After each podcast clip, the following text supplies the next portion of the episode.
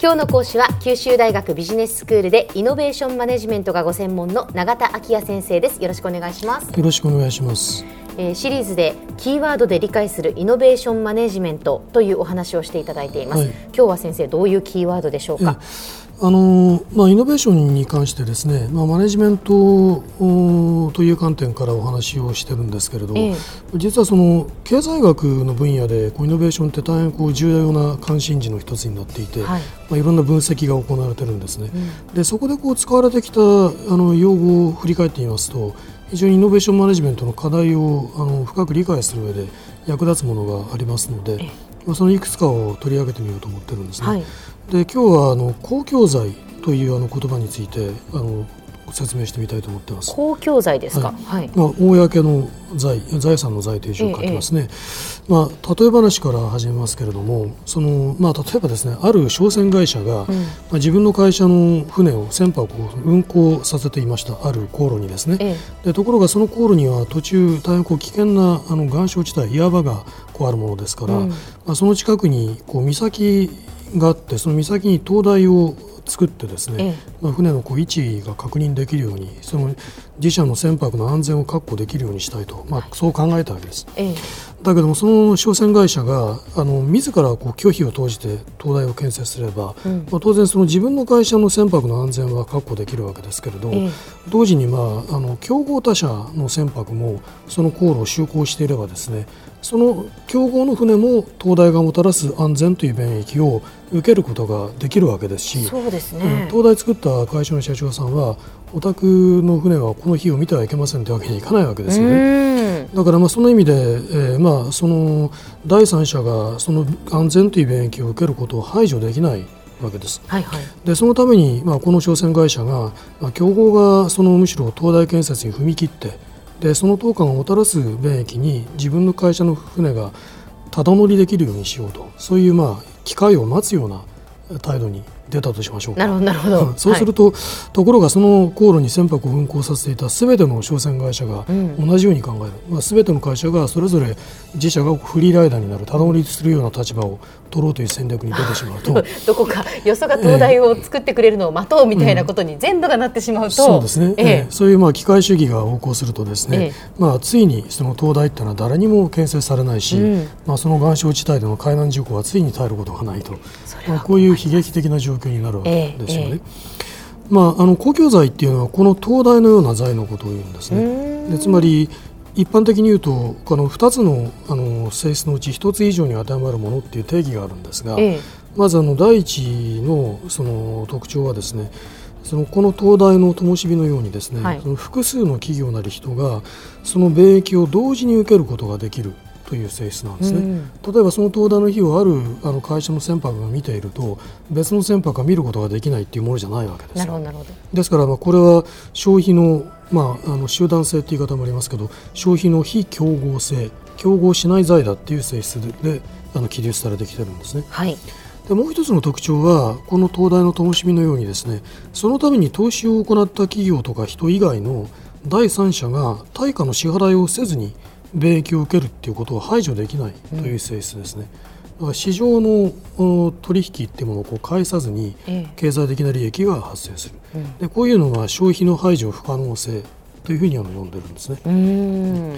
でまあ、あのこういう公共財の概念っていうのがなんで、まあ、イノベーションマネジメントの課題を理解する上で重要かと言いますと、はい、技術とかあるいはまあその技術の本質っていうのは、まあ、知識ですからそういうものもあの公共財的な性質を持ってるからなんですね。ええ、でこういう指摘はあの初めケネス・アローというあ後にあのノーベル経済学賞を受賞した経済学者ですが、はい、この人があの1962年に発表した論文の中であの早くも指摘してるんですね。えでまあ、あの新しい技術を創出するためには、まあ、しばしばこう巨額の研究開発費が必要になることがあるわけです。はい、だけどもその開発された技術の方が容易にこう第三者に伝わりやすい場合がありますし、したがってまた模倣される可能性もあるわけですね。え。で当然まあそれを防ぐために開発者はこう知的財産権特許などを取って、うん、まあ、技術を保護すると。あるいはまあいろいろな方法を取ってえー、利益に結びつけようとするわけですけれど、えー、まあ、例えばその特許を取ったとしてもですね、うん、まあ、競合によってこう権利を迂回する類似の技術が発明されるということは避けられないわけです。うん、ですからまあ技術はもう開発者以外の第三者がその対価を払わずに使用することを排除しにくい財だという意味で、うん、えー、意味でまあ公共財ですしまた同時に複数の企業や人が使用することができる財であるという点でもあの公共財財的な性質を持っていると、まあ、そういうふうに考えられてきているわけです、ね、なるほどそういうことをその解決するためには、どういうことが考えられますか、ええ、まあ、あのこれはまさにイノベーションマネジメントの最も重要な課題の一つなんですね。ええ、でまたあのこういう性質を持っている公共財に対するあの投資っていうのは十分に回収されないから、うん、まあ、企業のみの投資では社会的に望ましい水準よりも過小になる可能性があると、え。まあ、いう意味で、まあ、政府とか公的機関がその技術開発の担い手になることが期待されるということもあり、まあ、したがってこの技術が公共財的性質を持っているということはマネジメント上の課題であると同時に、まあ、科学技術政策にとっての重要な課題にもなるわけですね。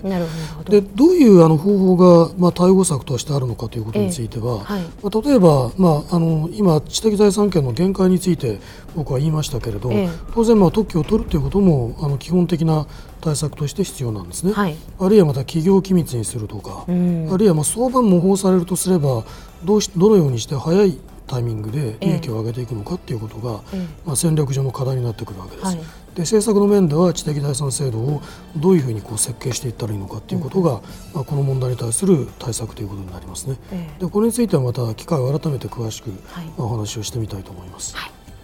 では先生今日のまとめをお願いします。はい。まあ、あの技術の公共財的な性質について述べてきました、まあ、そこから得られる利益をどのようにして回収するのかという課題を、まあ、その性質は提起しているということをあの今日のまとめとしておきたいと思います。はい。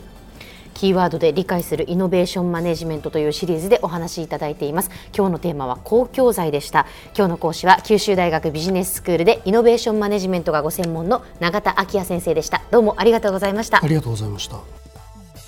さて BBIQ モーニングビジネススクールはブログからポッドキャストでもお聞きいただけます。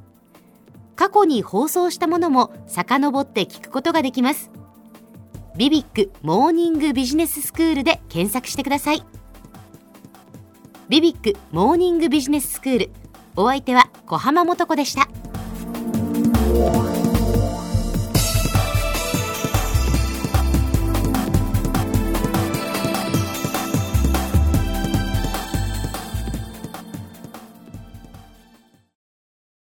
ゾクゾクグイグイメラメラつながる。ゾワゾワ。ハラハラ。メキメキ。つながる。ズキズキ。モワモワ。ホカホカつながる。キリキリ。ザワザワ。キュンキュン。ガンガン。ワクワク。ウズウズドキドキ。ルンルン。バクバク。九州人のいろんな気持ちつなげます。九州から輝こう。キラキラつながる。 QTnet